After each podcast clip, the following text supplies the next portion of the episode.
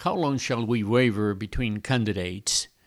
Well, that's not exactly the the question in First Kings, but we, today we will review some of the chapters we read last week in First Kings, chapters 14 through 18. The Jeroboam has had a son, Abijah, who becomes sick. And what does a mother do when she has a child that is sick? Whatever it takes. She disguises herself and visits the prophet who was blind but had clear vision of God. And with God's help, he's not fooled by the disguise and speaks against Jeroboam. In the short term, his son would die, and in the long term, the whole family will be wiped out. In fact, Jeroboam dies and is replaced as a king by his son Nadab. On the south, Judas also sins with high places and false worship.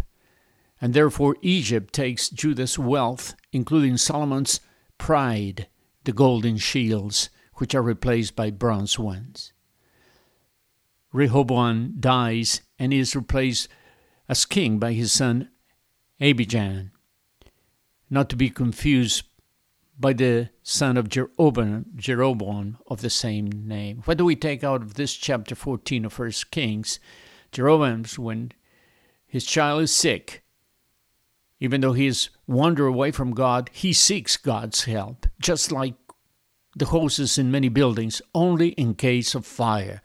That's what most people think of God, only in case of desperation. Another point we should be diligent to vote. We should be aware of the moral aspects of the party's platform and vote on issues and not based on our grandparents' political affiliation. It's not about personalities or it's about life, life from inception, liberty, true liberty, but not the license to sin. But we must remember chapter 14, verse 7 God said, I made you king. God's still in control, and we should vote, but God is the one who puts people in authority, and we must submit to them. Romans chapter 13, verse 1. Another point the northern kingdom had openly fallen in idolatry, but the southern kingdom, while having the true God, drifted also away from God's word. In the words of 50, Isaiah 53 6, all, like sheep, have gone astray. Yes, not, on, not just them, you and I also. We have turned everyone to his own way, but the Lord laid on him, on Jesus, the iniquities of us all. And finally, on this chapter, talk about division in our country. It is bad, but it could even be worse. Chapter 14, verse 30, chapter 15 of 1 Kings, verse 6, verse 17, verse 32. There was a war between the North and the South. And while it was an, an, an all out war, it lasted 57 years.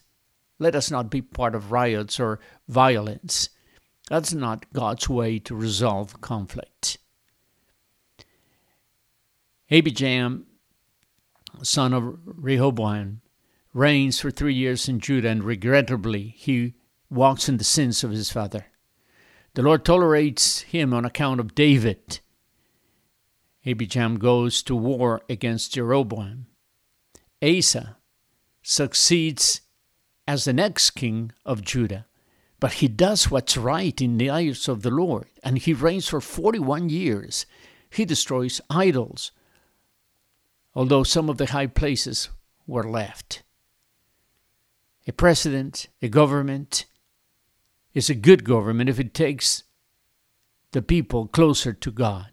And that's why we must be careful when we cast our vote. This is why we must pray for those in authority.